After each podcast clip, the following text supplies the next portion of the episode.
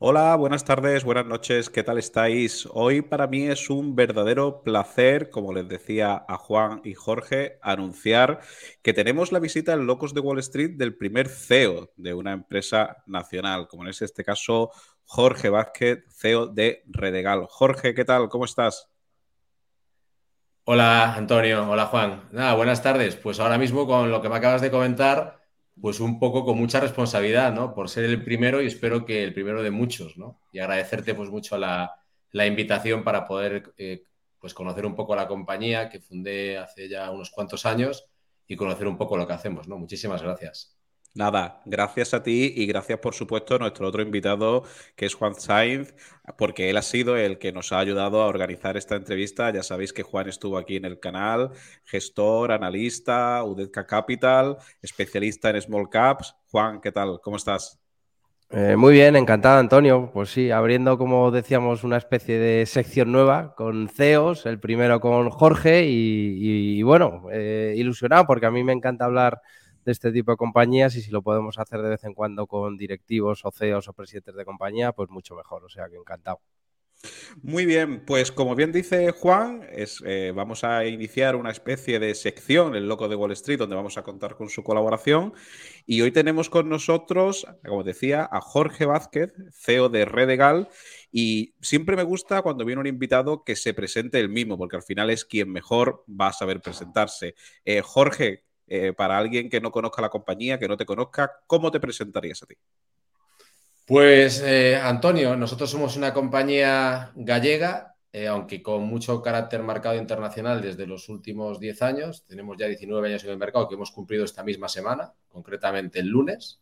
Fue nuestro cumpleaños, la verdad es que siempre me olvido, ya son muchos años en la espalda y muchos años peleando. Y bueno, Redegal es una compañía que bajo un mismo paraguas eh, engloba una parte de negocio digital y otra parte de tecnología digital y con una metodología que estamos creando y consolidando desde los últimos años que se llama Full Digital, muy propia nuestra, en la cual pues a un cliente, da igual que sea B2B o B2C, pues básicamente lo que intentamos es ayudarle en todo lo que es su, su estrategia digital, muy relacionada y correlacionada con el mundo de Internet, pero también tocamos a veces y cada vez más pues, las partes del mundo físico. ¿no? Nosotros lo vemos todo como un global, como un conjunto.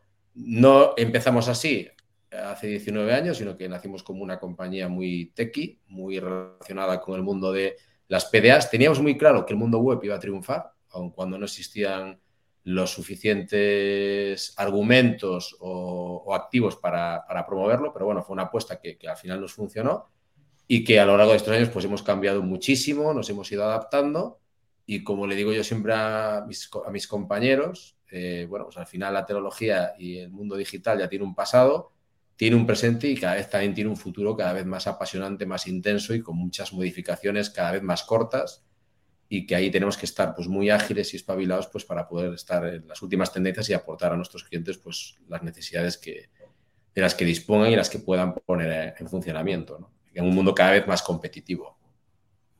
Eh, eh, Jorge, eh, ¿cuál es el, digamos, el proceso o el secreto para empezar con una compañía pequeña, una compañía que, como tú has dicho, fundaste, una compañía en un sector donde hay tanta competencia? y llevar esa empresa, llevar esa compañía a prácticamente el punto en el que estás. Es decir, que, que corrígeme, pero estáis eh, en trámites de salida a bolsa. Igual que el otro día hablábamos con Juan y Juan nos contaba que a él le encanta el proceso de, una compañía que cotice en el MAP o en el BM Growth y acompañarla, llevarla hasta, hasta el IBEX 35, ¿no? Como, como inversor en ella. Yo creo que no sé si es más difícil o por lo menos, desde luego, más apasionante fundar una compañía y poco a poco ir eh, avanzando con ella hasta casi eh, que salga a bolsa, ¿no? Ese proceso, no sé, tiene que ser muy apasionante, ¿no? Bueno, como entenderás, es un proceso largo, eh, difícil y aunque hay términos muy manidos, ¿no? Como es el tema de las noches sin dormir, el esfuerzo y el trabajo, te puedo asegurar que cualquiera de mis compañeros de otras compañías y mi equipo, pues lo hemos tenido y hemos tenido que pasar por ello. No es un proceso sencillo y bueno, en nuestro caso, eh, nacimos hace ya muchos años, hace concretamente 19, nacimos en una ciudad del noroeste de España donde tenía yo siempre la creencia que se podían hacer cosas, donde para cualquier empresa podíamos trabajar del mundo mundial y así fue. Y en mi caso fue también una decisión muy personal. Quizás cuando tomé la decisión no fue una decisión 100% meditada y pensada porque era muy joven, pero sí que yo ya barajaba pues distintos aspectos de estrategia, ya tenía algo de conocimiento del mercado porque bueno, soy un privilegiado y estudié eh, ingeniería informática en una escuela de aquí, de la Universidad de Vigo, donde mis profesores me llevaban una media de edad muy corta, con lo cual las sinergias eran absolutas y donde desde muy corta edad a nivel profesional pues ya tenía acceso tanto a empresas como a un entorno muy privilegiado pues para poder tomar decisiones. La, la decisión en aquel momento en mi entorno y en mi área era irte fuera, normalmente a Dublín, básicamente fuera de España. Sabes que, bueno, pues empezaron a llegar las, las grandes tecnológicas a sentarse aquí y básicamente captaban talento por toda Europa. Yo, por un tema personal, soy huérfano de padres a los 17 años, mi madre es muy mayor, mi ciudad me encanta, aquí tengo mis amigos, tengo mi familia, decidí quedarme. Yo ya estaba trabajando para empresas en Madrid, para empresas en Vigo, para empresas en Coruña, para empresas en el País Vasco y llegó un momento donde dije, mira, me voy a quedar y oye, ¿por qué no montar una empresa y empezar a tener empleados, no depender de ti mismo? Porque al final era un esfuerzo muy grande. Y oye, cuando tienes 21, 22, como cuando monté yo la empresa, pues las noches sin dormir se llevan mejor. Pero si quieres crecer, pues tienes que apoyarte en un equipo y, delegar en ellos y crecer, ¿no? Así fue. Siempre tuve la creencia desde que desde donde estoy, eh, cuando yo cogía un mapa mundi eh, perdón, en, horizontal y lo cerraba y ponía una chincheta, Galicia estaba en el centro y España también. Y desde aquí pues fuimos poco a poco evolucionando, haciendo esa escala nacional y luego poco a poco pues nos hemos ido yendo a otros mercados, no por necesidad, sino por creencia y por convicción y porque, bueno, quizás un poco por esa deformación profesional, siempre la palabra backup está en mi, en mi cabeza y quería tener pues segundas o terceras alternativas por si, que los por si siempre existen, algo pues iba mal. En la época en la que yo monté la empresa, todo el tema entrepreneur, emprendedor, venture capital, capital risk, bla, bla, bla, no existía. Básicamente te tenías que ir a una asesoría y montar la empresa, así fue como la, la estructuré. Y no voy a ser necio ni contar ninguna mentira. Aproximadamente hasta el 2010, que empecé a ver que la cosa me iba muy bien, desde ese 2004, donde ya tiene unos ingresos a mi edad eran fantásticos pues no empecé a hacer los famosos business plan, quizás ya con un histórico, quizás ya con un background, y donde poco a poco fuimos dándole forma a lo que a día de hoy pues somos. Y el proceso de internacionalización, el proceso de salir a bolsa, pues como entenderás, es un proceso meditado, es un proceso costoso, o sea, internacionalizar no es fácil, ni es barato, o sea, que nadie te venda humo, porque al final pues, requiere tiempo, requiere esfuerzo económico, requiere estar eh, con un equipo, requiere tener pues, reuniones, comidas con tus clientes, montar oficinas, encontrar equipo allá, fallar mucho, acertar más. Y el proceso de bolsa, aunque es muy apasionante, como comentabas un poco que que a Juan y a ti nos gusta, pues también es un proceso que tiene una inversión potente, pero creo que esa inversión tiene un final y un retorno, o sea, un goal, una meta que yo creo que a nosotros nos interesa mucho como empresa y que no es un proceso que hayamos tomado a la ligera. Nosotros hemos barajado desde el 2017-2018 todas las oportunidades que teníamos encima de la mesa y creía que la bolsa, la bolsa de BME Growth, me iba a dar las herramientas que necesito para poder seguir creciendo la compañía, no porque se nos estuvieran negando otras vías de financiación, sino porque creo que también era un poco el camino por los números y el crecimiento que estamos teniendo en, en la actualidad. Si me permites, Antonio. Sí, te iba a decir que Juan, que por favor. Sí, en el tema que comentabas ahora, Jorge, de, dar el salto a cotizar, eh, por un lado te quería hacer como dos preguntas, aunque se ramifican siempre. Eh, nosotros muchas veces, bueno, desde Udecta y tal, hablamos con empresarios y, tienen como un vértigo a cotizar eh, extremo muchas veces y te lo dicen, es que por desconocimiento y hay empresarios con empresas que facturan 10, 15, 20, 30 millones y dicen, esto no es para mí, somos muy pequeños.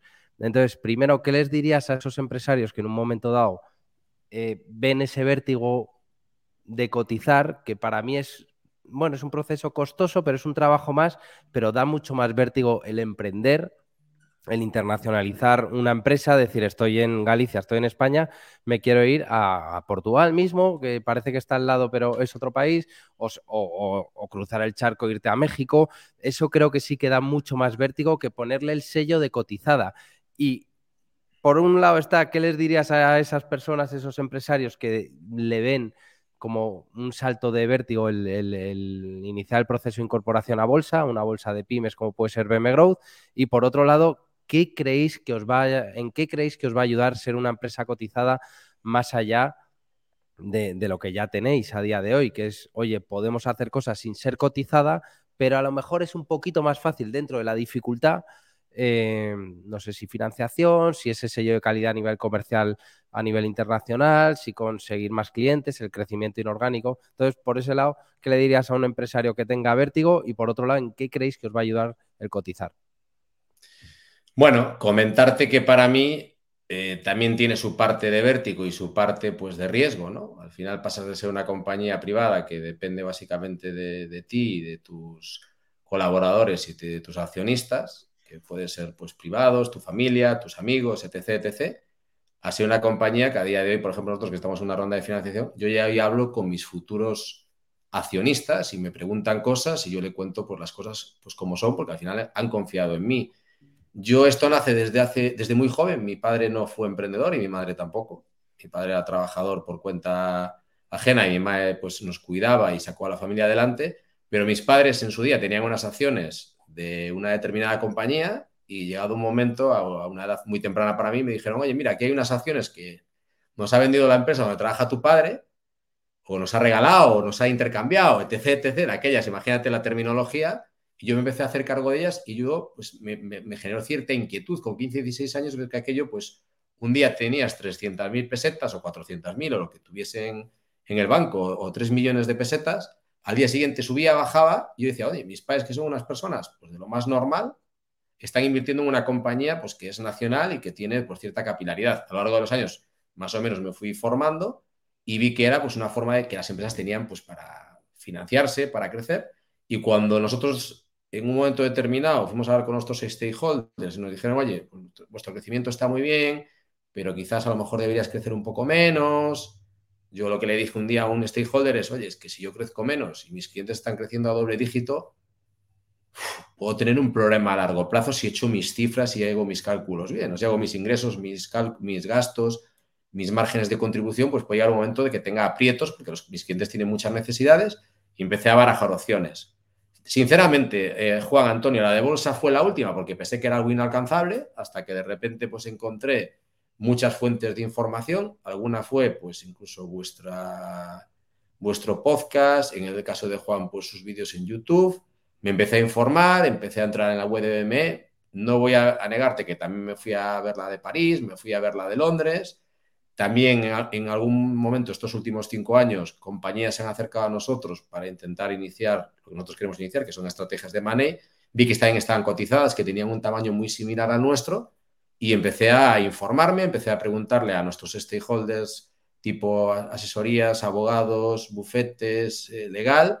Empecé a ver que era factible. Me bajé básicamente una plantilla que ponía cuáles eran las bases y los requisitos y vi que cosas como estar eh, pues en, regla con tus papeles, cosas como una mínima difusión accionarial, que había empresas más grandes, como bien comentas Juan, y más pequeñas, pues que era algo factible y básicamente empecé a preguntarle eh, a Garrigues, que, sigue siendo pues nuestra, nuestro departamento legal, que había, hacía falta una figura de un asesor registrado, pregunté quién podía ser, vi varias opciones, fui a hablar con ellos y me lo pusieron no transparente y fácil, porque no es transparente y fácil, pero que era factible y vimos que era una opción que nos podía permitir crecer y que nos podía permitir también minimizar algunos riesgos que hoy como empresa tenemos. ¿no? Os voy a poner un ejemplo. Nosotros en los últimos años nos hemos enfocado mucho en mediana y gran empresa, ¿ok?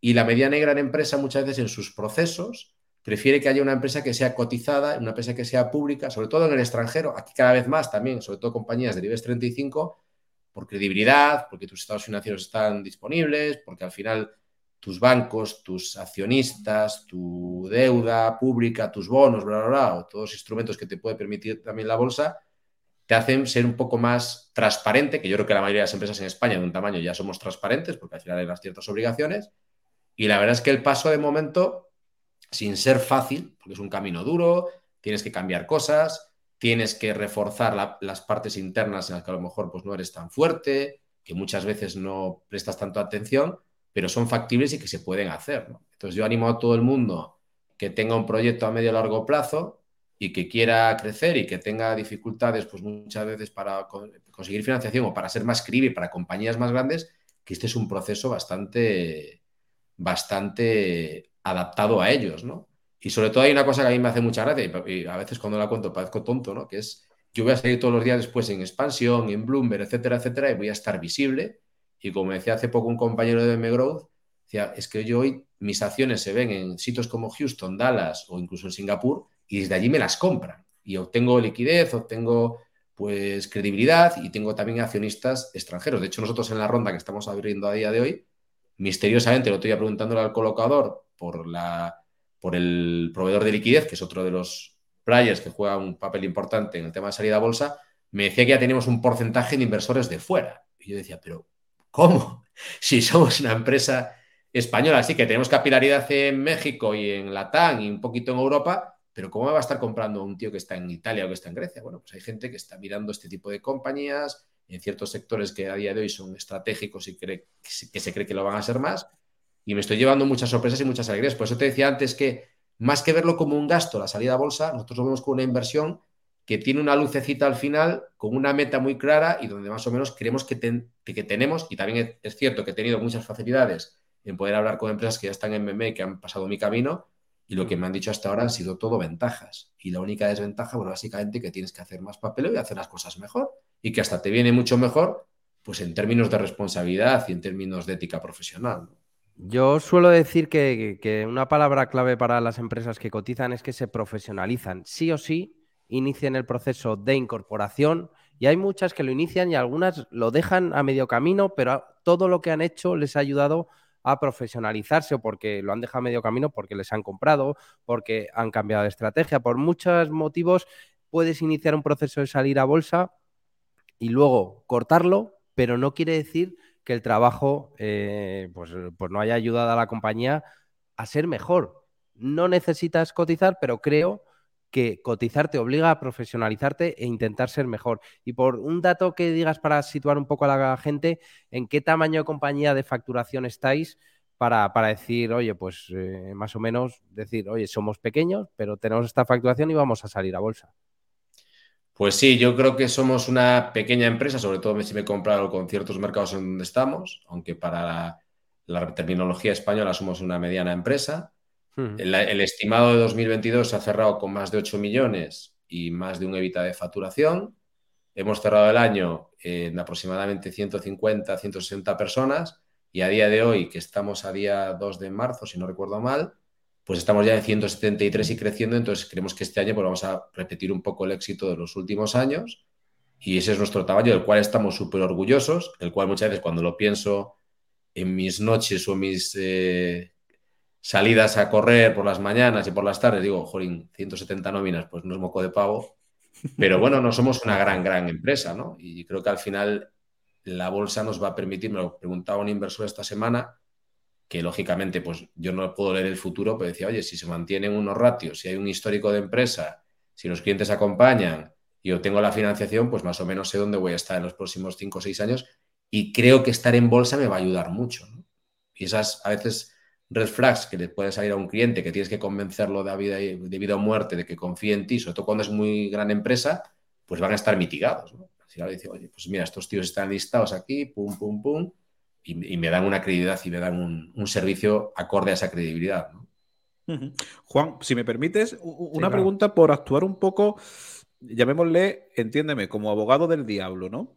Eh, la bolsa, eh, ¿qué te voy a decir? No, si yo soy un apasionado de la bolsa, ¿no? Y comparto contigo que todos son ventajas, pero ¿no piensas que a lo mejor a un CEO, como es tu caso, con un foco claro, con una visión, puede provocarle cierto cortoplacismo de mirar constantemente la cotización y que a lo mejor empresas como, como, como Redegal, que lo tiene todo para convertirse en un gran player, a lo mejor esa, ese ser juzgado diariamente por el mercado, no sé también Juan cómo lo ves, si puede ser algo, digamos, negativo. No sé eso cómo, cómo lo afrontas, Jorge. Es un reto, ¿no? Pues es un challenge, precisamente. Eh, ahora mismo, en los últimos meses, he buscado ayuda profesional en ese sentido, para ese challenge, porque, bueno, al final, como entenderás, creo y hemos nacido y quiero seguir aquí, aunque es verdad que cada vez tenemos gente más repartida por todo el mundo, que quiero mantener la compañía en Orense. Orense es una ciudad pequeña, eso también es un reto para una empresa que va a empezar a cotizar. Y es verdad que lo que comentabas ahora, hace un año te hubiera dicho, Jolín, pues la verdad es que sí, el riesgo de estar viendo la cotización, el riesgo de estar viendo si cumples el plan de negocio, el riesgo de estar viendo todos los insights que tienes a día de hoy, positivos y negativos, que si la inflación, que si una guerra, que si una pandemia, que ha sido una desgracia en lo, en lo personal y en lo sanitario. Pero yo creo, y por lo que me han estado un poco coacheando, que la cotización hay que verla y la vas a, es inevitable que la veas, pero tienes que interiorizar que eso es un indicativo más de cómo estás haciendo tu trabajo y que si eres capaz de ser sensato, coherente, seguir haciendo tu trabajo y creer un poco en tu proyecto, debe ser un KPI más que tiene que estar ahí en tu Power BI o en tu cabecera, en tu data layer, pero que no es lo que te puede truncar y lo que te puede pues, mitigar a que caigas a, a un pozo, ¿no? Basta ver lo que está pasando en bolsa, quizás ahora se ha recuperado un poco, pero el último tramo del año pasado, que veías a compañías gigantescas, sin poner nombres, con grandes cantidades de cash flow, con proyectos todavía eh, floreciendo y con crecimientos a doble, tres dígitos, que estaban cayendo y, sus CEOs eran, hablas con ellos o tienes la oportunidad de tener compañeros que estén allí dentro y que te cuenten y lo ven como un KPI más que hay que, perdón, que hay que mejorar, que hay que reforzar,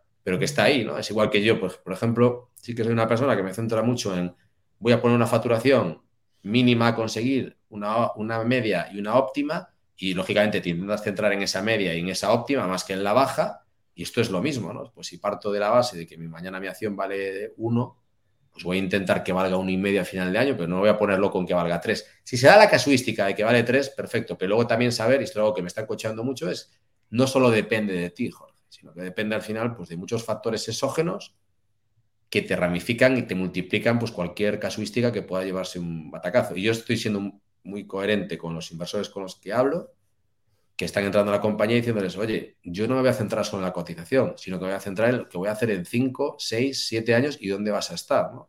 Y seguramente un año podamos estar abajo en cotización, pero muy bien en resultados y eso es lo que hay que ver, ¿no? que sigas una estrategia coherente, sobre todo que nosotros tenemos una estrategia de inorgánico muy coherente, muy pausada. Pausada me refiero en el sentido de, vamos a pensar muy bien a quién compramos, cómo lo compramos, qué nos va a aportar, qué nos va a aportar los clientes actuales, hacia dónde nos va a llevar, más que decir vamos a engordar la vaca y a ver qué pasa dentro de cinco años. Yo eso no lo quiero. Yo quiero tener un barco que pueda seguir navegando y que pueda seguir manteniendo a flote y siguiendo dando valor a los, a los accionistas, que muchas veces no solo es la acción, sino que es, oye, ¿dónde está la empresa? Pues lógicamente, si mañana facturas uno y pasas a facturar 0,1, pues tenemos un problema. Pero si facturas uno y mañana facturas 1,2 y la acción antes valía 1 y ahora vale 0,9, pues seguramente dentro de dos semanas a lo mejor se dan las casuísticas para que esto reflote y también hoy tienen las herramientas y los indicadores para hacer que eso también se pueda mitigar y sobre todo ser muy transparente e informar muy bien a tus, a tus, a tus eh, pues, accionistas y al mercado en general. Entonces, no, no, me asusta. Sí que es verdad que si me hicieras la pregunta, Antonio, hace un año, por, sobre todo por mis acciones, que tengo una pequeña cartera a nivel personal, te diría, ah, hay días que me voy intranquilo a dormir, pero He buscado formación en ese sentido con gente muy potente a nivel España, he preguntado también fuera, he perdido mis horas en entenderlo, en recibir pues mucha tralla, como digo yo, mucha leña y eso pues ha cambiado un poco mi perspectiva y creo que es importante también decir que para seguir a cotizaros, cuando ya tienes en vez de 3, 4, 5, pues 100, 200, 300 accionistas y tu acción está en boca de todos, que también tienes que cambiar un poco tu forma de pensar, no solo profesionalizar a tu equipo, sino que tú también te tienes que formar y reformular muchas cosas para saber si puedes ser la persona que tiene que llevar esto adelante. Juan, si quieres. Sí, a ver, el, el tema de cotizar es que genera mucho ruido, evidentemente, es una cotización diaria, noticias diarias, y hay veces que está todo muy tranquilo y hay mucho ruido y mucha volatilidad, y tanto como los propios directivos de las compañías como los inversores, creo que tenemos que ser conscientes de que la cotización es una mera referencia del precio de una acción, una referencia que el 99% de las veces está equivocada, porque cuando viene hacia nuestro precio objetivo decimos, el mercado me está dando la razón, no, es que a lo mejor se está equivocando y luego vuelve a, a otro lugar donde realmente tiene más sentido eh, ese precio, esa valoración. Entonces, a nivel directivo y a nivel inversores, creo que estamos muy igualados para intentar entender qué significa el movimiento de la cotización. Los directivos nosotros desde Udecta hablamos con varios y bastantes que no están cotizando, pero sobre todo cuando están cotizando y te dicen al principio, los días antes de, salir a cotizar, no voy a mirar mucho la cotización, no me va a quitar el sueño y les quita el sueño, porque es que es inevitable, somos humanos, no somos robots. Y cuando van muy bien las cosas, nos hacemos muchas menos preguntas todos. Y empiezan las preguntas cuando vienen mal las cosas y no nos preguntamos o no intentamos hacer la reflexión de decir, pero oye, ¿por qué no me lo he preguntado cuando ha subido mucho esto? Una acción ha pasado de 1 a 5, se va de 5 a 2,5 y lo que vemos es una caída del 50%. Y ya está, y vemos una caída del 50% cuando ha pasado de 1 a 2,5 en dos o tres años, y que es una subida del ciento y pico por cien. Entonces, todo eso hay que saber gestionarlo. Y lo que decía Jorge, a ver, yo me fijo en los directivos, en las empresas y en las empresas en esos fundamentales. Es decir, en qué se están centrando, en ser una empresa mejor, en ser una empresa más grande y si algo sustenta una valoración, son los resultados, son la cuenta de pérdidas y ganancias, el balance, los flujos de caja. Entonces, en ese sentido, si a algo hay que darle importancia, es a, esas tres cuentas, la cuenta de pérdidas y ganancias, balance y flujos de caja. Y a partir de ahí, el mercado, para los inversores o para el propio, la propia empresa, cuando se vuelve loco hacia arriba, ¿Se puede aprovechar de muchas maneras? Sí, cuando se vuelve loco para abajo, no hay que ponerse nervioso y, asumir pues que, es que es una cotización diaria en el que ese precio está formado por miles de personas con sus emociones, sus miedos, sus euforias. Entonces, todo eso es muy difícil gestionarlo y lo hemos comentado muchas veces. Si algo eh, es importante en bolsa es la psicología. Entonces, a partir de ahí, eh, pues no nos debemos eh, nosotros volver locos por el, por el precio de una acción, porque es que es una referencia y a veces se mueve con muy poco dinero, sobre todo en estas pequeñas, a veces se mueve por temas totalmente eh, eh, independientes a la compañía, como puede ser una guerra, pues todo el mundo tiene miedo, necesita dinero o quiere tener el dinero en su bolsillo y da igual, y no hay valoraciones que valgan. Entonces ahí de repente ves una referencia y luego tardará seis meses, un año o dos en volver al precio que quieres, que eso es muy largo. Es muy largo muy corto, depende de cómo se mire. No sé si me estoy enredando, pero quería hacer ese matiz para tanto los directivos como los inversores que sepamos que es una referencia y centrarnos en lo que de verdad importa. Y lo que de verdad importa son los resultados. Y un trimestre será malo y no pasa nada. El camino no es de color de rosa, sobre todo a nivel empresarial, y, a partir de ahí, pues bueno, pues eh, que nos ayude la cotización. Y yo lo digo muchas veces, yo me encantaría invertir en empresas cotizadas y que al día siguiente salieran de bolsa. Pero salieran de bolsa no porque le hicieran una OPA de exclusión y me pagaran, es porque nos olvidáramos del ruido y decir, mira, estamos dos o tres años sin cotizar, que eso no es el tema pero cuando te quitas ese ruido y esa volatilidad, todo es mucho más cómodo para todos. Pero oye, si estás en bolsa, la empresa se va, le va a, conseguir más financiación, va a conseguir hacer operaciones de money. Entiendo que más fácil dentro de todo, lo, de todo lo difícil que es hacer una operación de money, integrarla y todo. Pero creo que va a ayudar y mucho. El, punto negativo es que hay volatilidad y que en ocasiones la cotización cae un 30 o un 50%. Bueno, pues esperemos con tranquilidad, paciencia. Sí, sí, yo estoy ahí sí, así muy de acuerdo. Y perdona, perdona, es lo que te comentaba antes, ¿no? Quizá hace 19 años había menos apoyo, formación barra información. A día de hoy hay las herramientas para que alguien que diga, oye, voy a cotizar, me preocupa esto, esto, esto y esto y esto. Hay caminos que puedes seguir y gente que está dispuesta a ayudar y es muy importante escucharlos. Y yo, por ejemplo, he seguido ese camino en los últimos 12 meses y, creo que he mejorado en, ese aspecto, ¿no? Y sobre todo a nivel psicológico y a nivel de poder afrontarlo. Y lógicamente, como me decía el otro día un coach, ¿no? Cuando toques la campana y salgas del edificio de bolsa y llegues a celebrarlo pues con tu familia o con quien quieras, lo primero que vas a hacer es vas a ir a ver en el móvil cómo va el tema, ¿no? Pero bueno, es inevitable, es la psicología humana, ¿no? Pero bueno, también llevarlo del mejor modo y tener esas, esos insights que te permitan pensar de otro modo, ¿no? Jorge, fíjate, entrando en lo que es un poco en, precisamente datos de la compañía, yo me he tomado aquí nota eh, de que vosotros en el, en el que publicáis, que tienes, eh, el EBITDA lo tenéis en el 15,8, un dato muy bueno, versus el 8,8 del sector, a pesar de tener clientes que entiendo que, tienen acceso a, bueno, a todo tipo de, servicios, ¿no? Como son, bueno, aquí estoy viendo Inditex, Santander, Abanca, Amor, Primor, es decir, empresas top, ¿no?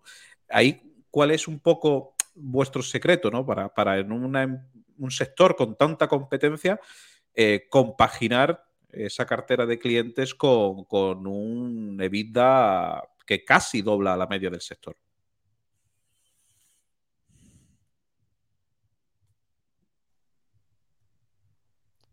Eh, a ver, yo creo que. ¿Sí me escucháis? Sí, sí, sí, sí, sí, sí. Yo creo que el éxito fue a ver. Eh, creo que somos una compañía raravis. Nosotros empezamos por tecnología, nos metimos en marketing, de marketing fuimos a negocio, que engloba toda la parte analítica, lo que todo es la parte de análisis de datos, toda la parte de métricas, toda la parte de digital science, etc, etc. Y yo creo que ese valor, cuando entramos en una compañía, más allá de vernos como unos meros ejecutores de tecnología, nosotros intentamos siempre escalar un poquito y decirle al cliente, oye, mira, este menú o esta carrito la compra, o fíjate, hemos observado que estás haciendo mucho tráfico pues, de, de un país donde no vendes, que estás ejecutando un gasto, esa pequeña consultoría en los últimos años hemos sabido transformarla en servicios recurrentes con el cliente y en apoyarse mucho para poder llegar a hacerlo crecer, ¿no? Entonces, nuestro mejor comercial es un poco las marcas con las que trabajamos. Afortunadamente, aunque tenemos casos de, éxito, casos que salen mal, como todo en la vida, los casos de éxito priman. Eso nos ha ido permitiendo crecer en los clientes y luego lo más importante es que Redegal es una compañía recurrente. Es decir, yo hoy un servicio con un cliente y mi cliente no se va a deshacer de mí el 31 del 12 de 2023, sino que si lo hacemos bien, trabajamos, somos honestos, somos transparentes, posiblemente el año que viene renueve el contrato y posiblemente, porque le hemos aportado una pizquita de valor, ya tienes una relación más, no de novio, sino de casi matrimonio, pues posiblemente confía algún área más de negocio en ti, ¿no? Y por lo que también te comentaba antes, Antonio Juan, quizás nosotros nos hemos eh, enfocado mucho en esa parte digital, en esa parte de saber decir qué no hacemos, sí que hacemos, esto no lo hacemos, y el cliente ahí sabe que al final cada vez eh, esto es más caro, cada vez los perfiles son otros, cada vez su negocio pinta más.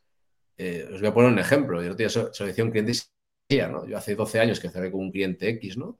Y yo no me había sentado con el CEO, ni con el director general, ni con la familia, hasta el año 2018, porque de repente un día me dijeron, oye, ¿vosotros qué hacéis aquí? Es que pintáis el 25 o el 30% de la facturación de mi empresa y a partir de ahora yo quiero estar en las reuniones. Y eso también nos facilita mucho el poder crecer en la cuenta, porque ayudas a, su, a su equipo de colaboradores a crecer, los ayudas a muchas veces a internacionalizar, muchas veces usan los casos de éxito que tienes de otros clientes para irse a otros mercados, y eso nos ha valido mucho pues, para conseguir esos evitas y esos, y esos resultados. Y por eso es un poco lo que te comentaba de las necesidades de salir a bolsa. Yo no puedo decir a mis clientes, Juan, Antonio, no os puedo dar servicio, oye, esperad que empezamos en junio porque básicamente un cliente grande te va a decir, vale, Jorge, perfecto, muchas gracias, se va a ir a la puerta, va a ir a buscar a otro proveedor y cuando vayas en mayo o junio te va a decir, ¿sabes qué? El proyecto que teníamos para vosotros ya no está. Entonces, esa necesidad de crecimiento hemos ido poco a poco transformándola en también necesidad de hacer la compañía un poquito más rentable. También hemos, es verdad que hemos pedido pues eh, financiación, tanto propia como bancaria, para seguir creciendo. Y si queremos dar el otro salto, tenemos que buscar otras fuentes de financiación y seguir siendo rentables en el cliente, ¿no? Porque al final, pues lo que decía Juan, ese cliente de bolsa, que viene, ya mismo este año, si, tenemos la posibilidad de, salir a cotizar, que, tenemos toda la intención, pues te va a decir, oye, ¿qué tal va el PNL este año? ¿Cómo va el balance? ¿Qué tal va el Evita? Oye, pues ha bajado el Evita, imagínatelo, no lo sé, dos puntos, pero oye, es que has crecido mucho y has metido más recursos en OPEX para poder crecer o has generado un producto nuevo que estamos también en ello, entonces has invertido más eh, recursos de CAPEX. Eh, yo creo que el éxito de, esos números es que en el cliente no solo aportamos esas horas de persona o ese valor que muchas veces otras consultoras, que es un negocio totalmente flexible y rentable, ¿no? Que es, oye, voy a meter a una persona que te solucione un problema y se vaya. No, yo te quiero solucionar el problema y luego quiero que me digas qué otros problemas puedes tener o, que yo me anticipe y diga, mira, creo que a futuro vas a tener este problema, este problema, este problema. Y eso lo haces con un equipo, pues, diverso, multidisciplinado, formado por, ingenieros, por gente de data, por gente de marketing, por gente de social media. Y eso es un poco el valor de la, compañía. Y yo creo que al haber empezado por, por, tecnología y haber derivado también a la parte de negocio digital, que es muy extraño, o sea, hay muy pocas compañías que lo hayan hecho y que lo mantengan, yo creo que es lo que da un poco ese valor y esa consistencia a los números y la recurrencia, ¿no? Yo tengo clientes que hace cinco años facturaba uno y hoy estoy facturando 1,75 o 2 o 3 y el año que viene sé que si hago las cosas bien y somos coherentes, pues vamos a continuar dándoles servicio y dándoles valor. O a lo mejor otros servicios los quieren pasar a otra compañía pues para darles oportunidad, pero van a seguir contando contigo porque eres parte de ellos. Juan, si quieres, Sí, eh, estabas comentando, Jorge, el tema de, salir a cotizar, que es vuestra intención. Em, la, intención entiendo que es para este 2023 si todo va bien. Estáis, lo has medio comentado cuando hablas con inversores, estáis ahora mismo en una ampliación de capital, que creo que es un hito muy importante para una vez cerrada, ya ir ultimando y cerrando los últimos coletazos para salir. No sé si la tenéis cerrada, si nos puedes hablar un poquito de la ronda que tenéis abierta del importe de qué queréis hacer con ese dinero y de plazos, con lo difícil que es decir plazos, pero si estamos en, lo correcto de, pensar que Redegal en 2023 puede estar cotizando. Pues sí, eh, la ronda la tenemos afinada en un 90%, estamos buscando 2 millones de euros. Básicamente lo que queremos es auspiciar un crecimiento inorgánico, empezando por compañías más pequeñas que Redegal, pero con una especialización muy fuerte, que se quieran venir con nosotros, que hoy estén facturando un X y que mañana puedan facturar 2X, incluso ya con los clientes propios de Redegal, porque sabemos una serie de servicios o tecnologías o fabricantes que necesitamos para incorporar alguna compañía ya que tenemos en cartera y que le van a dar tracción a esas compras inorgánicas. Por eso lo de empezar poco a poco, pero también sabemos que preferimos hacer esas pequeñas compras que aporten valor que lo que os decía antes, ¿no? Que comprar muchas cosas que de repente engorden la vaca y que no, y que no la sostengan y se mantenga y la tengas con pies, con pies de barro. La ronda a día de hoy la tenemos aproximadamente cubierta en más de un 90%, esperamos cerrarla pronto y como decías Juan, pues es un camino necesario. Para mí fue un camino nuevo, que tienes que también buscar buenos compañeros de viaje, formarte, hablar con gente que no te conoce, que está pues en Málaga, en Barcelona, en Bilbao, y explicarle un poco la fisonomía de la empresa, tu apuesta personal. Yo tengo aquí una apuesta pues, personal mía, que es mantenerme muchos años. Creo que las compañías tecnológicas y sobre todo las compañías muchas veces en España, yo creo que, que haya una familia por detrás da un poco de credibilidad siempre y cuando sigas aportando el valor, sigas aportando los resultados, sigas aportando pues cositas en el día a día y si no, pues te tendrás que echar a un lado y estar pues, en el consejo, ser un asesor o un advisor o XXX. Pero yo creo que todavía tengo mucha, mucha tralla que poder dar, creo que puedo seguir aportando mucho, tanto en la parte nacional como internacional.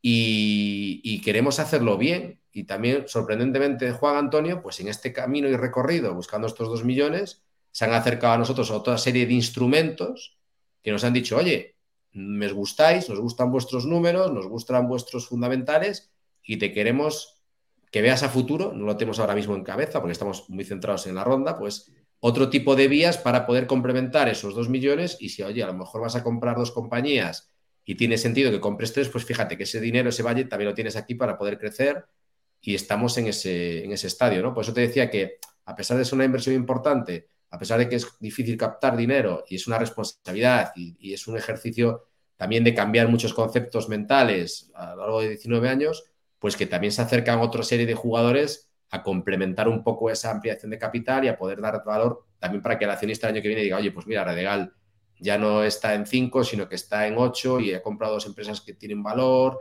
y hay gente joven y que va a aportar y fíjate, han estado en el staff, etc, etc. Y ahora la compañía, pues a lo mejor en el fundamental no ha crecido por 25, pero el número se acerca mucho a sus fundamentales, tiene coherencia, los clientes siguen contentos. Yo algún inversor, Juan Antonio, le he dicho que hable con clientes míos. Mira, si tienes cualquier problema, te doy el teléfono a dos o tres clientes y pregúntales lo que hacemos para ellos, que yo creo que es la mejor fórmula. Y yo también lo he agradecido mucho en ejercicio de transparencia y, credibilidad. Entonces, aunque queremos empezar con lo mínimo, que es lo que exige un poco BM Growth para salir a cotizar, sí que es verdad que en el camino, sorprendentemente, y supongo que será por las noticias o X, pues se han acercado otra serie de instrumentos. Muchas veces cada semana tenemos un par de sorpresas y los estamos valorando y algunos ya están aprobados, lo que pasa es que los tenemos ahí un poco en, en barbecho en la nevera porque queremos hacer las cosas bien e ir paso a paso porque no solo es la ronda, sino que hay unas due diligence, hay una comfort letter, hay muchas historias que tienes que hacer para salir a cotizar, porque la verdad es que bolsas y mercados es muy riguroso. Nosotros también estamos en un programa de preentrenamiento que se llama el entorno premercado, que nos ha venido muy bien pues para darnos de cuenta de lo que teníamos que mejorar, para mejorar profesionalización, donde tienes webinars, píldoras, donde tienes un equipo que te atiende como si fuese básicamente de, de tu compañía, te explican cosas y sobre todo lo que os decía anteriormente, que hemos podido hablar con otras empresas que están cotizadas, que a veces dices, wow, es que el CEO de no sé qué, pues no, es que le escribes un correo o te buscas la vida con gente de este entorno y te ponen en contacto y te, y te solucionan dudas que son más de, de, la experiencia del día a día. ¿no? Entonces, en ese sentido, pues muy, muy contentos, pero queremos hacerlo muy bien. Esta vaca no se vende, esta vaca tiene que ir creciendo poco a poco, tiene que ir teniendo un sentido, tiene que dar el rendimiento que tiene que dar y tiene que seguir dando sobre todo satisfacciones a los clientes que tampoco se pueden olvidar. No solo es captar financiación, cotizar, etcétera, sino que las operaciones también tienen que salir y tienen que dar unos fundamentales. ¿Por qué queremos salir pronto, Juan? Yo mi intención, si pudiese salir mañana, saldría. ¿Por qué? Porque yo creo que los números de este año van a ser positivos. Creo que eso va a ser una buena noticia para los que ya han invertido. Y esto es un camino que acaba de empezar. Yo creo que cuando salgamos a cotizar estaremos en el minuto cero y habrá otros inversores que quieran entrar en ese minuto cero y que, oye, si la cotización es buena, si los fundamentales que demos el mes que salgamos a cotizar de ese trimestre son correctos, son coherentes y tenemos casos de éxito de clientes y si comunicamos bien, yo creo que vamos a tener una compañía pues, pues, pues importante en un sector pues que yo creo que está un poco atomizado, que es la parte de e-commerce y donde hay jugadores muy buenos y jugadores que sabemos que también se van a querer unir a ese proyecto en esas fases de money posteriores que queremos hacer, pero queremos ir paso a paso y hacerlo bien porque ya el crecimiento orgánico que vamos a tener este año salvo que aún estamos muy pronto, creemos que puede ser óptimo de cara al, inversor en futuros meses. Lógicamente, si me preguntas qué va a pasar en 2024, te puedo decir lo que va a pasar más o menos en la compañía, pero también depende de muchos factores exógenos que te pueden ralentizar o maximizar incluso el resultado y queremos ser también prudentes en ese sentido. Yo fíjate, eh, Jorge, que me he notado dos veces que has comentado crecimiento inorgánico. Eh, eh, yo cuando vemos en, eh, acciones, empresas que todos, bueno, en, FinTweet y en, estos mentideros se hablan mucho, sobre todo de empresas extranjeras, tipo Constellation Software, etcétera, etcétera, siempre el tema del crecimiento inorgánico es muy curioso. Em, vosotros, en ese sentido, en lo que es hoy Redegal, qué parte es crecimiento orgánico, qué parte es crecimiento inorgánico, cómo haces ese acercamiento, porque entiendo que no tiene que ser tampoco fácil esa integración y esa creación de valor. Yo creo que es algo mm, que habla muy bien en este caso, no porque estés tú del CEO, de, lograr esas sinergias, porque yo veo en empresas cotizadas mm, algo que tú varias veces también has comentado. Oye, no quiero hacer crecimiento inorgánico por engordar la vaca, que es... Eh, eh, sensación que muchas veces me da a mí en empresas cotizadas de primerísimo nivel. Eso me interesa muchísimo, sobre todo, cómo tenéis el valor de ese crecimiento inorgánico. Nosotros no queremos que el inorgánico nos pese mucho. Nosotros queremos que el inorgánico complemente. Es decir, si yo crezco a doble dígito en un fundamental X, eh, llámale porcentaje doble dígito. Imagínate, lo mínimo, que es el 10%, ¿no? Pues buscaremos un crecimiento inorgánico que aupe otro 10%. No quiero crecer un 10% en un lado y de repente en el otro un 50%. No quiero que esté descompensado. Y te voy a decir una cosa, Antonio. Hay una pregunta que me, o sea, que me has hecho que, bueno, una afirmación que es verdad. No es fácil. Nosotros en los últimos años hemos tenido muchos acercamientos, tanto de BME, sobre todo de, de empresas extranjeras, pues para decir, oye, me gusta tu proyecto, tienes una empresa internacional, tienes perfiles fuera, tienes perfiles de ingeniería, tienes perfiles de marketing, de data. Y muchas veces el acercamiento no ha sido el correcto o no ha sido el adecuado. Y sobre todo en estas compañías que al final el componente humano es muy importante porque tienes un equipo, tienes unos sentimientos, te has dejado aquí pues, tu sudor, tus lágrimas, tus esfuerzos, tu dinero, tu capital, tu, patrimonio. Creo que también me ha servido para saber cómo afrontar el acercarme a compañías, aunque sí que es cierto que nos hemos acercado en los últimos meses pues, para ir mirando y no es fácil. Todo el mundo tenemos nuestras condiciones, todo el mundo tenemos nuestros egos, por mucho que digamos, todo el mundo lo tenemos y es normal. O sea, y, y yo lo venero y es algo que debe estar en, las, en la cabeza de todo emprendedor o empresario.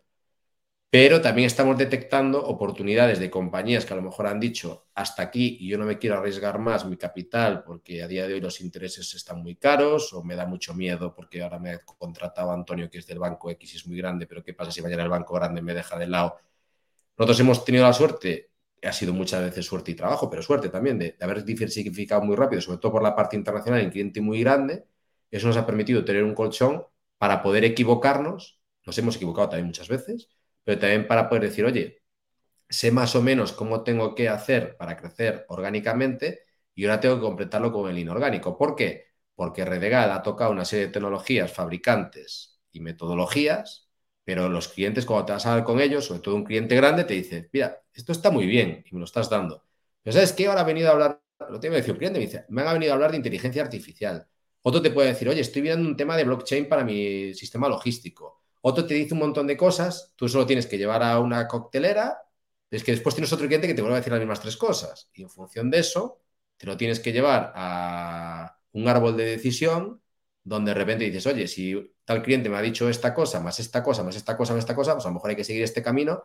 Y afortunadamente, tanto en España como en Latam, que es donde más estamos mirando, que también estamos mirando algo en Portugal y algo en el centro de Europa, hay en compañías mucho más pequeñas que nosotros, súper especializadas, algunas con EBITDA positivo, con resultado positivo, que ven ahí su tope de crecimiento y que dicen, oye, no me importaría irme contigo y que, oye, hay que aunar cultura, hay que aunar que haya la financiación para ello, hay que aunar muchas cosas que funcionen, pero creemos que al haber recibido durante los últimos años, pues también ofertas y dispares de VCs, de fondos de inversión, de compañías cotizadas, de compañías no cotizadas, de compañías que no tienen nada que ver contigo ni con tu sector y que veían un poco la tecnología esa salida, creo que también hemos cogido un poco de, de, ritmo en saber cómo afrontar ese tipo de decisiones. Aunque también en la sensatez, creo que cuando estemos cotizando, ya tengamos a lo mejor una o dos compras ya muy enfocadas, las siguientes quizás también vayamos a buscar ayuda profesional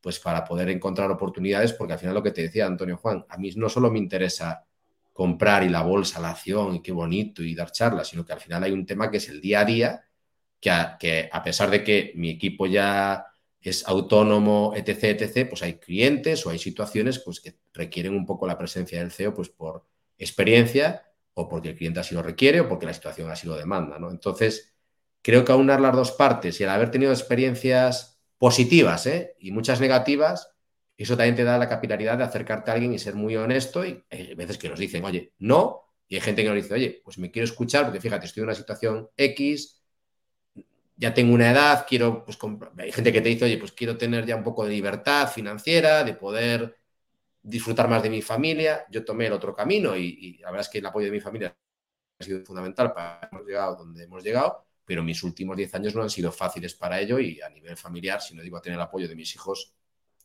y de mi pareja, pues no hubiera sido posible. Entonces, creemos que no va a ser un camino fácil, pero tampoco queremos que sea un camino inhóspito para el inversor y para la compañía. O sea, tiene que ser algo muy concreto.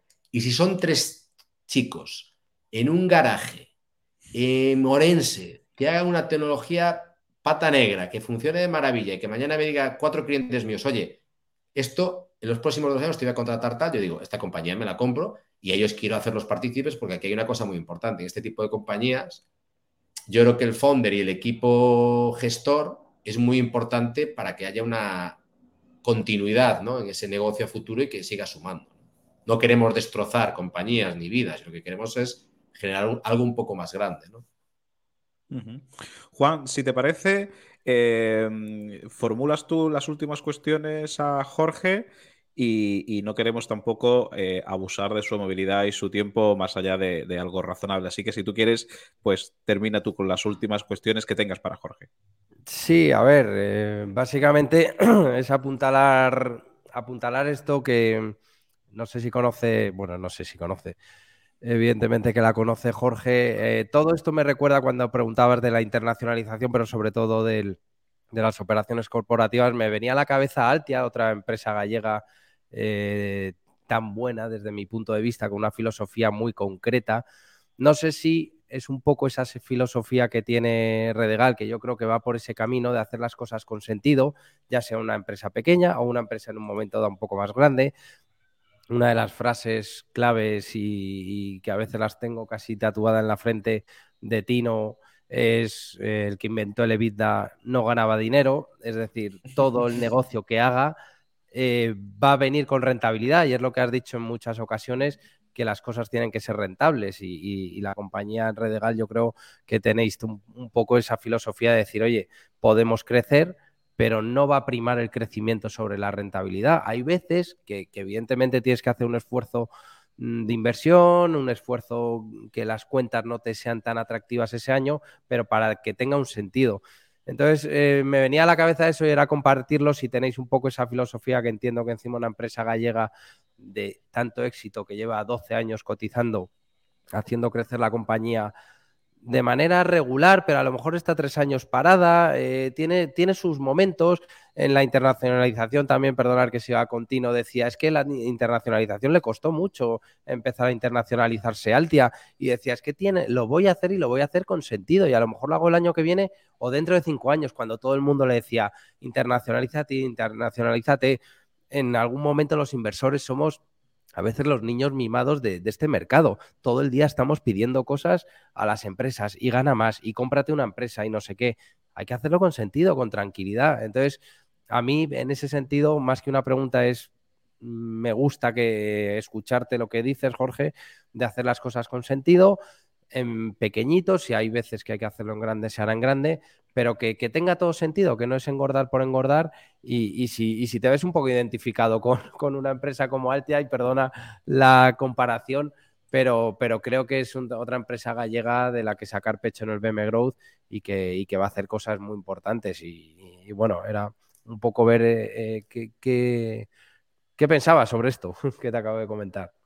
Bueno, pues evidentemente, como entenderás, Altia es un ejemplo a seguir. Creo que es de las primeras compañías que entró en, en el MAP, si no recuerdo mal, se llamaba así en el año 2010 o 2011. Sí, sí. La, primera que empezó a cotizar fue en 2009 y Altia es de 2010. Vale. Eh, yo creo que Tino tiene las ideas muy claras, es una persona que siempre sus declaraciones lo hace de manera totalmente transparente, que sus números están ahí y sería un necio y un mezquino si no quisiera pues, compararme un poco con, su forma de, gestión y a, la par de Altia hay otras compañías, tanto gallegas como nacionales, que también lo están haciendo muy bien y estamos intentando coger lo mejor de los mundos. ¿no? Sabemos que nos vamos a equivocar algún año, sabemos que nos vamos a equivocar algún trimestre, pero seguir a los mejores yo creo que es fundamental. Y lo que te decía antes, ¿no? Estos mejores o estas mejores experiencias, cuando les escribes, les dices, oye, me gustaría comer con usted, me gustaría desayunar, me gustaría, pues están abiertos. Y muchas veces, aunque no son competidores directos porque están en otros sectores tecnológicos o sectores de la energía o sectores de otras áreas, ¿no?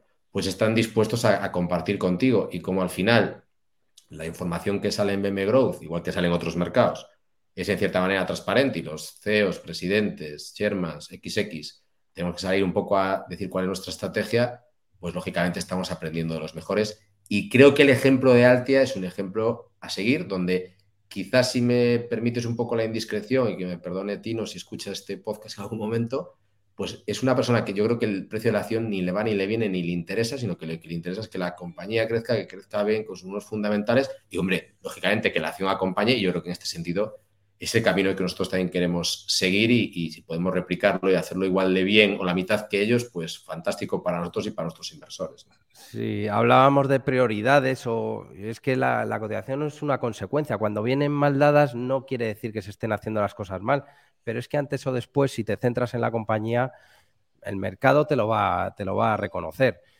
Y si no te lo reconoce, te están regalando acciones, entre comillas, te las están regalando que ya las comprará la propia empresa, otros inversores, pero es que si te centras en lo, en lo verdaderamente importante y lo verdaderamente difícil que es hacer crecer una compañía y hacerlo en rentabilidad al cabo de unos años, con sus baches y sus momentos buenos y malos, pues la acción es lo que menos te tiene que preocupar porque te va a venir bien. Es como si trabajas y entrenas durante mucho tiempo, el resultado lo normal es que sea positivo. Luego puedes tener mala suerte y es lo que me da mucha rabia cuando algún empresario o alguna empresa cae hace las cosas mal a nivel de resultados y dices, oye, es que es muy difícil hacer las cosas bien. Mm, te exige. No, es fácil, no es fácil. Trabajo, eh, dedicación, mm, suerte en el momentum, muchas cosas, pero, pero al final, si puedes conseguir y armas algo sólido, antes o después, cinco años, ocho, diez, las cosas saldrán bien. Y por terminar, Dios, como has dicho que queda un pequeño coletazo en la ampliación de capital, si alguien quisiera más información, puede ir directamente a la empresa, eh, preguntar. Sí, tenemos en, la, web tenemos un, pequeño canal que tenemos que ir reformulando, que ya estamos trabajando de cara a esa futura salida a bolsa, donde hay un correo electrónico, se puede dirigir perfectamente a nosotros ahí y nosotros a partir de ahí pues lo llevaremos directamente a, a nuestro colocador y, directamente, pues también lo que os comentaba antes, ¿no? si alguien quiere hablar directamente conmigo, desde ese canal va a poder hablar directamente conmigo y poder ejercer un poco de, presión en, mí, pues para poder contarle sus, dudas, contarle pues cuáles son nuestros planes dentro de lo que puedo contar y lo que sé, porque esto no es una ciencia exacta, pero que bueno, que nuestra intención está muy clara, que tenemos las cosas muy, muy bien pensadas y que al final lo más importante es que es una compañía que ya tiene tiempo en el mercado y yo creo que el tiempo hace a, las buenas compañías. Y yo creo que eso también lo otro me decía un par de bancos de cabecera, me decían, oye, es que, joder, me impresiona porque tenéis las cosas muy claras, has mejorado el staff en zonas donde a lo mejor tenías que poner más papel de cara a salir a bolsa, has sabido con muchos altibajos y mucha incertidumbre, pues también mezclarlo con un staff más asentado en la empresa. Somos una compañía que tiene gente repartida por toda España, que casi el 70% de nuestra gente ya está fuera, 70 no, ya más del 70% está fuera de, Galicia. Tenemos gente que también trabaja desde Latam, desde México, desde Argentina, desde Colombia. Y yo creo que, eh, pues sí, o sea, somos una empresa en la que yo creo que se puede confiar y en la que, como te decía Juan Antonio, pues no sabemos cómo va a estar la cotización dentro de un año si volvemos a hablar, que estaré encantado de volver a hablar con vosotros, pero que sabemos que la vamos a intentar acompañar con fundamentales y fundamentarla mucho en mucha comunicación con ese inversor, pues para que siga confiando en ella. Una empresa donde yo voy a hacer un lockdown por un tiempo determinado, suficientemente amplio para dar credibilidad, pues yo creo que es muy importante que vaya asociada. Lockdown es que te quedas sin vender acciones durante unos años. Así es. Me voy a quedar unos años porque lo que te decía, yo estoy muy convencido y aquí tengo mis garbanzos, tanto los míos como de mi familia y de mis pequeños jugados, sé que dentro de unos años estoy seguro que vamos a llegar a un camino muy diferente al que estamos ahora y no creo que sea el momento de hacer caja porque tampoco tengo la necesidad, yo tengo mis necesidades vitales cubiertas, tengo mis aficiones, tengo mis amigos, tengo mis cosas y no me apetece pues ahora mismo plantearme poner a hacer locuras y yo creo que va a reforzar también mucho pues la acción y el camino de la compañía en los próximos años. Pues yo, eh, decimos siempre en Locos de Wall Street cuando hacemos un bullet point, ¿no? quizá un resumen de cosas a mirar en una empresa a la hora de invertir, y, estoy convencido, lo hablamos el otro día con Juan, que una de ellas siempre es el management, pues yo creo que hoy eh, Jorge ha dado una magnífica charla de lo, que, de lo que es su propósito, de lo que es él, de lo que es el CEO de una compañía y, yo creo que a mí me ha encantado, Jorge, la charla y me ha encantado sobre todo tu, visión, tu skin in the game, eso con ese matiz que, del, lockdown, que, te vas a quedar en la empresa un tiempo sin vender tus participaciones, etcétera, etcétera. Y bueno, esperemos que de 2023 te veamos la siguiente vez tocando la campana, ¿no? Que será un, gesto muy bonito y que, y que cuando pases de nuevo por el canal pues ya sea después de ese toque de campana y para nosotros será un privilegio, pues aún más, contar con, contigo y con Redegal ya como una empresa cotizada. Eh, que tengan la mayor de las suertes y, por mi parte agradecerte muchísimo, tanto a ti como, como Juan, que hayáis sacado un, tiempo de vuestra apretada agenda para venir a contarnos esta experiencia a los seguidores de Locos de Wall Street. Pues nada, Antonio, Juan, muchísimas gracias. La verdad es que, oye, no sabía que iba a ser el primer consejero delegado en estar aquí. Espero que haya muchos pronto y que también pueda tener la oportunidad de, escucharos. Eh, agradeceros vuestro tiempo y que, oye, que se agradece mucho el cariño, la transparencia y sobre todo la, cercanía que tenéis con, la compañía y conmigo. Muchísimas gracias a los dos, de verdad. Pues gracias, por mi parte un lujo, si me deja la voz terminar, porque llevo tres días casi sin voz y ya hoy por lo menos y ayer ya he mejorado, pero nada, de verdad, un lujo de verdad tener a gente como Jorge y espero que vengan más, pero de verdad Jorge, agradecerte este rato, que ya era una hora, habíamos dicho menos tiempo, pero ya, ya, hemos superado la hora. Gracias, un lujo y nos vemos pronto. Muchísimas gracias, Juan Antonio, gracias, de verdad. Hasta luego. Gracias a ti, hasta ahora.